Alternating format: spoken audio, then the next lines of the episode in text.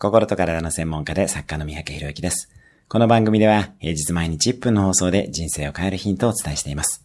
今日のテーマです。困難の奥のメッセージの受け取り方。人生において複数の問題に同時に直面するということってありますよね。仕事のトラブルと家庭のトラブルが同時に来たりということです。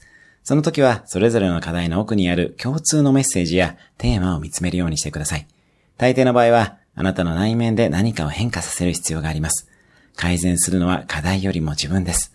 複数の課題の奥にあるメッセージを受け取り、自分の内面を変えていくと、複数の課題がドミノのように解決されていきます。課題そのものを見るのではなく、その奥にあるメッセージを受け取っていきましょう。今日のおすすめ1分アクションです。